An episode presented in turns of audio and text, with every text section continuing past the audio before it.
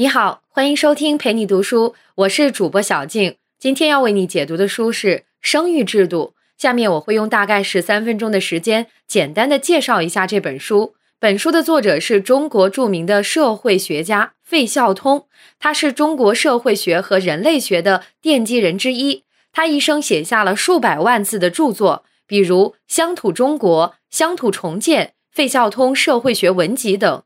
为中国人类学研究做出了巨大贡献。生育制度是费孝通前半生学术生涯的代表作。一般学者研究婚姻和家庭问题，通常是从生理和心理角度去考虑，生育制度却不同。他从社会角度去探讨婚姻和家庭的作用。在吸收前人成果的基础上，费孝通先生就婚姻和家庭问题提出了自己的独特见解。这本书用通俗易懂的语言和生动的案例，不仅告诉我们当时的中国人，特别是中国农民和中国农村社会是怎么看待生育的，还说明了中国文化对中国人生育观念的影响。下面我将从三个方面为你讲述书中的内容：第一，生育为什么会成为一种制度？到底什么是生育制度？第二，作为生育制度的基础，婚姻的社会意义是什么？第三，家庭是社会的基本三角关系，它是如何维护社会结构稳定的？先来看看生育为什么会成为一种制度，到底什么是生育制度？这本书的书名叫做《生育制度》，你可能就会问：生育不是自然现象吗？怎么就成了一种制度？在这本书里，生育制度是费孝通先生自创的一个词语，它是指男女结合成夫妻，生出孩子。并共同把孩子抚养成人的整个过程，也就是说，不仅包括生，还包括了育。那么，为什么称为制度呢？费孝通引用了导师马林诺夫斯基对社会制度的定义：社会制度是人类活动的一种有组织的体系。任何社会制度都针对了社会的某一种基本需要。也就是说，费孝通认为，生育的一整套活动绝不是自然性的事情，而是社会的基本需要。对社会具有不可替代的作用。那么，这个不可替代体现在何处呢？主要有两个方面的原因。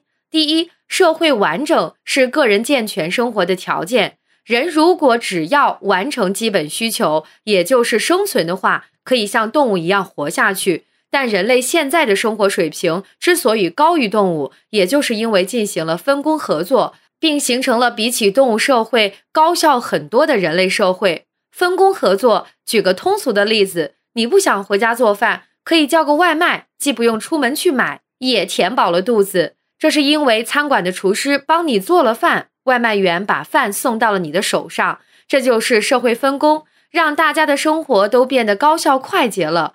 完整的社会分工保证了每个人的生活需要，但是人的生命有限，人的死亡就威胁了社会结构的完整。怎么保持社会结构的完整呢？唯一的办法就是产生新的人类，用新人顶替旧人的社会分工位置，而生育就是确保新的人类产生的手段。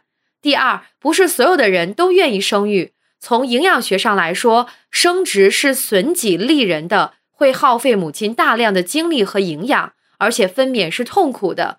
要把后代培养成一个健全的社会人，更是一个漫长的过程。于是，人类后来发明了避孕方式，可以在享受性爱的同时，不去承担生殖的后果。从上面两个原因看得出来，光靠人类的自然生殖不能完全保证种族的延续，这就与人类社会的持续发展之间产生了矛盾。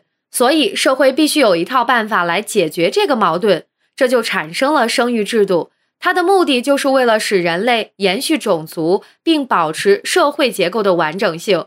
这就是今天给你讲的第一个内容：生育为什么会成为一种制度？到底什么是生育制度？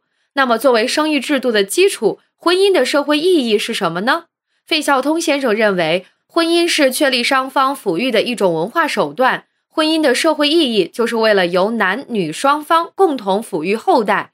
什么是双系抚育呢？就是由父母双方共同抚育。由于生孩子是由女性来完成的，因此婚姻的意义就在于确保父亲一方加入对后代的抚育。为什么父亲一方的加入如此重要呢？因为我们所依赖的社会结构是以性别作为重要分工基础的，比如男主外女主内，一直是中国传统的性别分工方法。在现代社会，越来越多的女性开始走出家庭，和男性一样从事社会工作，但是男主外女主内依然是社会主要的分工方式。婚姻既然这么重要，社会就必定要想出许多保护它的手段。这些保护手段主要有：第一，法律。新中国颁布的第一部法律就是一九五零年五月一日公布实行的《中华人民共和国婚姻法》，婚姻受到法律的保护，很多纠纷都可以用婚姻法作为依据来解决。第二，宗教，比如在基督教徒的婚礼中，牧师会要求新婚夫妇在上帝和亲友面前彼此许诺。这反映出基督教重视婚姻的神圣性质，并要求信徒严肃对待婚姻。又比如，伊斯兰教规定，穆斯林男女成年后缔结婚姻、组成家庭是当然的义务，同时要求夫妻之间应当互敬互爱、分工协作。第三，伦理，这是指社会从道德层面去约束夫妻双方不能有混乱的性生活。比如，社会提倡文明婚俗，鼓励家庭成员勤俭持家，建立互爱互助、和睦团结的婚姻家庭关系。婚姻以夫妻共同生活为目的，夫妻双方应当互相忠实。这种婚姻家庭伦理道德对于稳定婚姻具有积极的作用。第四，经济让经济关系与婚姻关系连结起来，这样的话，夫妻间一旦感情不和。会因经济利益牵扯太多而不能轻易离婚，这就是我们今天讲的第二个内容：婚姻作为生育制度的基础，它的社会意义是什么？好，现在我们再来看看家庭是社会的基本三角关系，它是如何维护社会结构稳定的。费孝通先生认为，社会结构主要有三个层次：家庭、亲属体系和社会。生育制度提到的家庭是中国人常指的小家庭，也就是父母子构成的基本团体。大家庭指亲属体系，它是以小家庭为核心来延伸的。我们先来说说小家庭。通常人们认为男女双方结婚就算成家了，费孝通先生则认为这句话是不准确的。既然婚姻是为了子女的抚育，那么抚育必须有抚育的对象。所以，孩子是构成家庭必不可少的重要角色。家庭是父母子三方所组成的一个三角形结构，三角形是最稳定的结构。夫妻只能是两个点，构成了三角形的一条边。只有第三个点，也就是孩子出生了，这个稳定的三角形才算形成。那么，家庭作为社会的基本三角结构，是怎么维护社会稳定的呢？先来看最小的家庭。在费先生看来，孩子被抚养成人后，离开原来的家庭，组织新的家庭，又开始新一段的生育过程。这样，虽然旧家庭的三角关系破裂了，也正是新的三角关系形成的开始。这样代代相传下去，就可以维持社会结构的稳定和完整。再来说说亲属体系，亲属体系是家庭三角关系的扩展，是传统中国的基本社群，也被称为大家庭。